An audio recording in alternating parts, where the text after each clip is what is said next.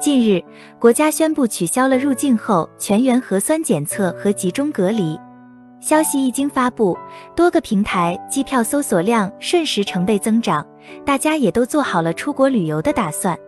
但是与此同时，日本、美国、英国、加拿大等多个国家收紧了中国旅客入境检疫政策。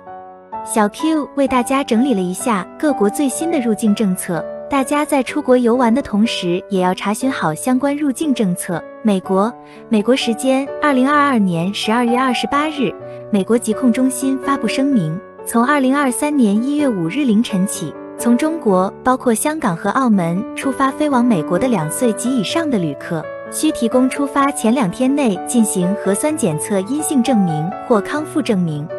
此外，除对来自中国的直飞航班适用上述要求外，十天内有中国旅居史、途经韩国仁川、多伦多皮尔逊国际机场、温哥华国际机场转机的旅客也需要提供核酸检测结果。日本，日本从二零二二年十二月三十日开始，对从中国大陆赴日及七天内去过中国的所有人员，日本将实施入境时检测，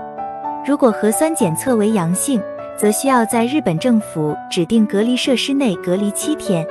除了落地检测和隔离外，日本还限制中国航班增加班次。加拿大，加拿大公共卫生局二零二二年十二月三十一日发布声明称，二零二三年一月五日起，所有来自中国内地。香港与澳门的两岁及以上入境旅客需提供登机前四十八小时内的新冠检测阴性证明。法国，法国政府二零二二年十二月三十日晚间宣布，从中国前往法国的旅客在出发前必须提交新冠病毒核酸阴性证明，落地实施随机筛检，并要求航班内的所有旅客都必须戴口罩。英国，英国卫生和社会保障部二零二二年十二月三十日表示。从二零二三年一月五日开始，中国旅客需要出示四十八小时内核酸阴性证明方可登机。韩国，韩国于二零二二年十二月三十日宣布，针对自中国入境人员的最新检疫措施，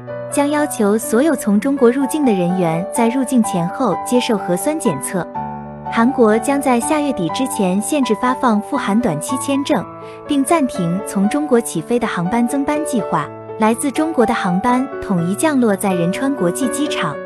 各国的防疫政策也是实时变化的，大家在出境游之前一定要了解目的地国家的防疫政策，同时做好自身防护，避免给自己在旅途中带来不必要的麻烦。